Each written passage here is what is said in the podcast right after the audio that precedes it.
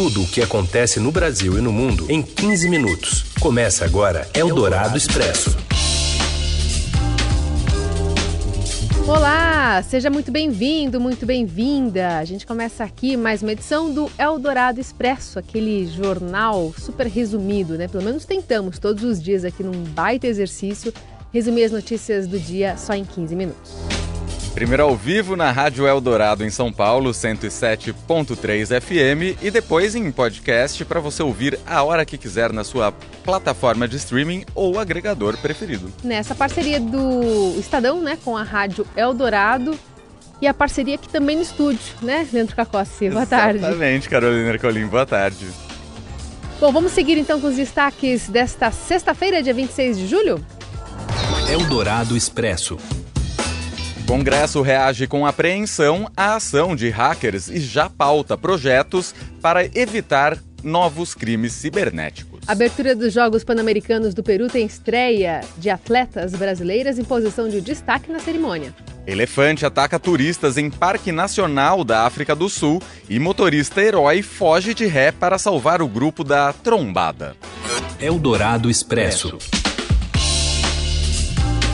Novos depoimentos acontecem hoje em Brasília sobre a ação hacker em celulares né, de quase mil autoridades.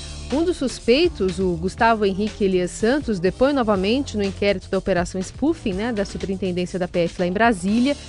E esses ataques né, aos celulares de autoridades provocou um enorme mal-estar entre os alvos atacados e tem deixado os três poderes da República apreensivos. A coluna do Estadão repercute o assunto hoje não só no jornal, né, também aqui na Rádio Dourado mais cedo, mas traz iniciativas eh, que o Congresso já se empenha em pautar para evitar novos ataques cibernéticos na volta do recesso. O presidente do Senado, Davi Alcolumbre, por exemplo, vai priorizar a CPI mista de crimes cibernéticos. A repórter Mariana Holanda conta outras iniciativas mais da Câmara. Por exemplo, o presidente da CCJ na Câmara, o Felipe Francischini, contou para a gente ontem que ele vai pautar uma PEC que torna direito fundamental o sigilo de dados. Então, ele põe na Constituição que o sigilo de dados é um direito. E eles falaram que isso, é acabou de ser aprovado no Senado, agora chegou na CCJ, só que não era uma prioridade e, dado essa questão dos hackers, virou uma prioridade que eles vão pautar agora em agosto. O editor da coluna, Roberto Bombig, apurou que parlamentares viram como retórica o comentário do presidente sobre não ter nada a temer né, quando a troca de mensagens foi capturada do seu celular. Numa sensação meio de pânico generalizado no mundo da, da, da, política, porque os três poderes foram atingidos. Né? E o presidente da República, né? além do Moro, que a gente já sabia de ontem, o presidente da República já é Bolsonaro. E é engraçado que o Bolsonaro, a frase dele é como é que é? Perderam tempo. Aí eu, conversando ontem com um deputado, falou, pô, perderam tempo. Foi um, cinco minutos do microfone dele aberto no evento com os governadores, já deu uma explosão na política. É verdade. Imagina o hackeamento do telefone, né? Eldorado Expresso. Bom, Miguel se referia, né, à fala dos governadores, né, Paraíba, né, numa conversa ali com o microfone aberto, na sexta-feira passada, em que o presidente se dirige ao ministro Nixon Lorenzoni, né, falando então mal, especialmente dos ministros do Nordeste, aliás, dos governadores, em especial do Maranhão, Flávio Dino.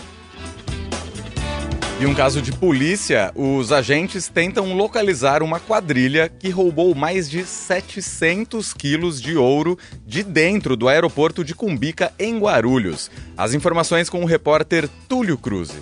Boa tarde, Carolina. Boa tarde, Leandro. A polícia ainda procura os ladrões que levaram 720 quilos do aeroporto de Guarulhos na tarde dessa quinta-feira. O que se sabe é que, além das duas viaturas clonadas da Polícia Federal que foram usadas na ação para retirar esse ouro do terminal de carga do aeroporto de Guarulhos, os criminosos ainda trocaram duas vezes de carros. É, ontem à noite, a polícia encontrou abandonados duas caminhonetes blindadas que estavam com placas adulteradas, placas falsas, e, e também estavam disfarçadas com um tecido, envelopadas, para disfarçar a cor e dificultar a identificação desses carros. Eles foram usados no, no translado, esses carros que foram encontrados.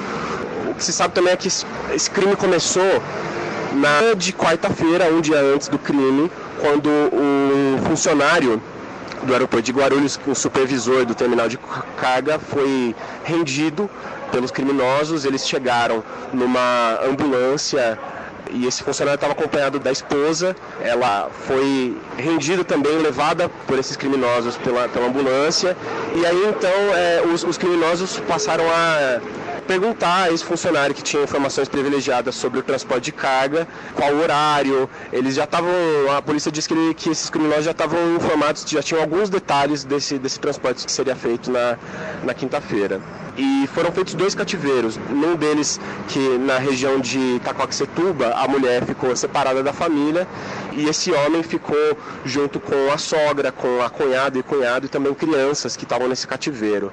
A polícia acredita que esses criminosos são, são bem experientes, que eles conhecem os meios de investigação da polícia, eles tentaram inclusive apagar algumas digitais, impressões digitais que ficaram no carro, não divulgaram ainda informações sobre qual seria o paradeiro deles.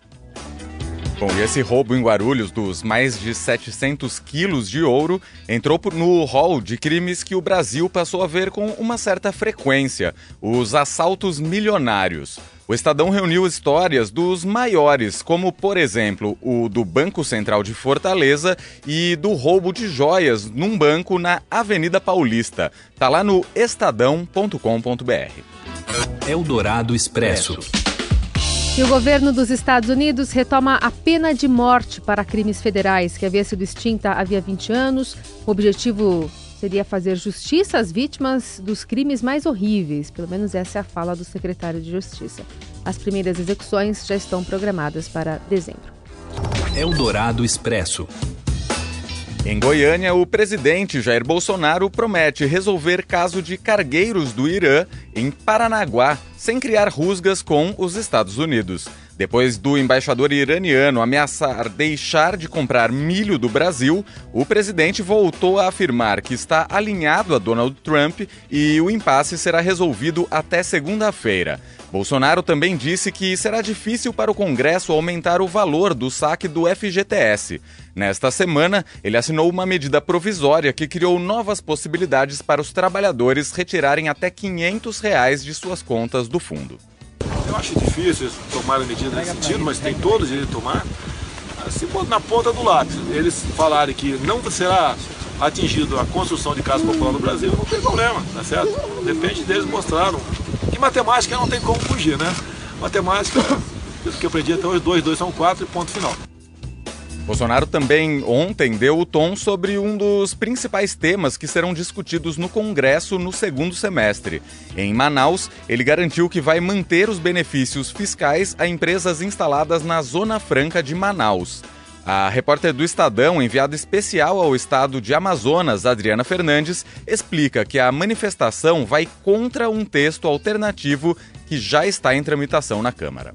É, foi uma sinalização importante porque o presidente não só marcou posição em relação à proposta que o governo vai enviar ao Congresso, provavelmente na semana que vem, mas também porque a PEC que está na Câmara, patrocinada pelo presidente da Câmara, Rodrigo Maia, prevê o fim de todos os incentivos fiscais, os benefícios com redução de tributos que são dados para setores e que aqui é dado na Zona Franca de Manaus, que é um parque industrial com redução de tributos.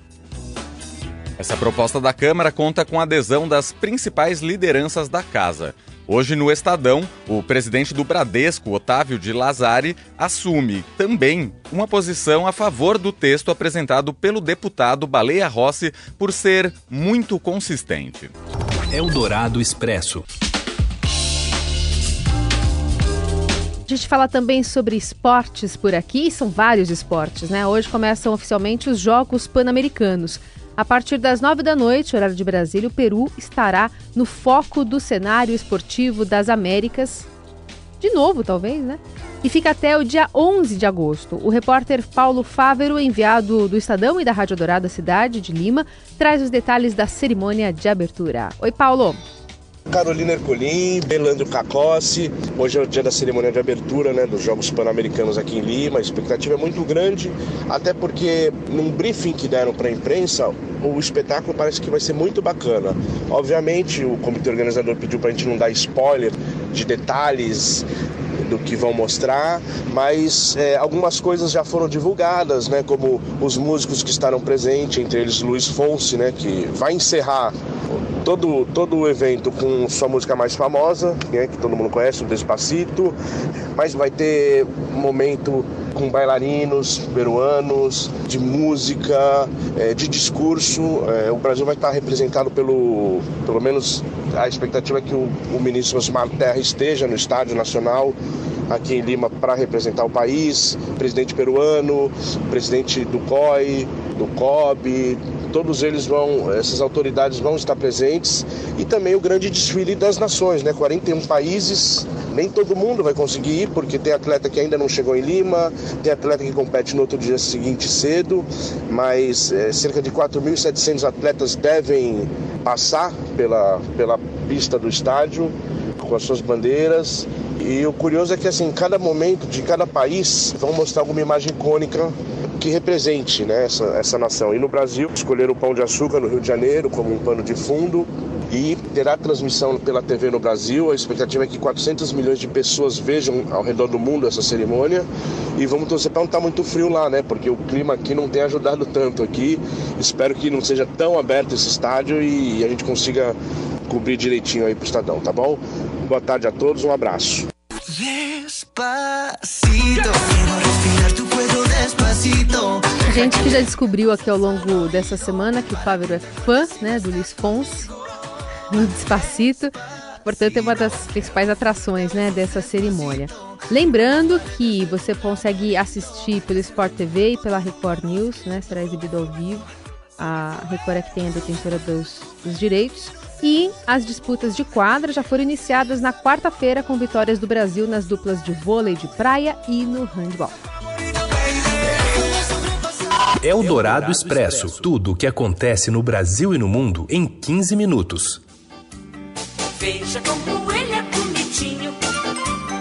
Olhe pelo dele como brilha. Será que ele vem no Despacito também, não? Será? O passo? Bom, essa música aí do Trio Esperança, lá da década de 60, que você ouviu de fundo aí, diz que o elefante é sempre o mais bonzinho, mas a história não é bem assim.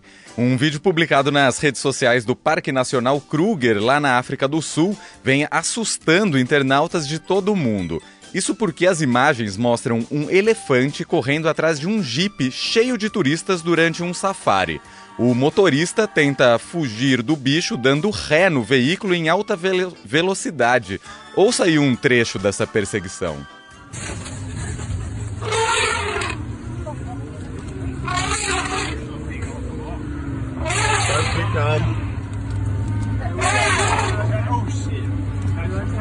No fundo aí é. É o rugido? O que, que é? É o barulho Fala. do elefante. O barulho do elefante, exatamente. Esse Jeep, só um detalhe, não tinha janelas. E aí os, os passageiros ali ficavam vulneráveis ao elefante se o elefante alcançasse. A gente não tem a conclusão da história porque o vídeo tem só 40 segundos, mas você pode assistir as imagens lá no Facebook do Kruger National Park. É, o, o parque não fala exatamente a data que esse registro foi feito, mas fala que tá todo mundo bem, né? É. Enfim, vamos passar de elefante para outro animal? Eldorado Expresso.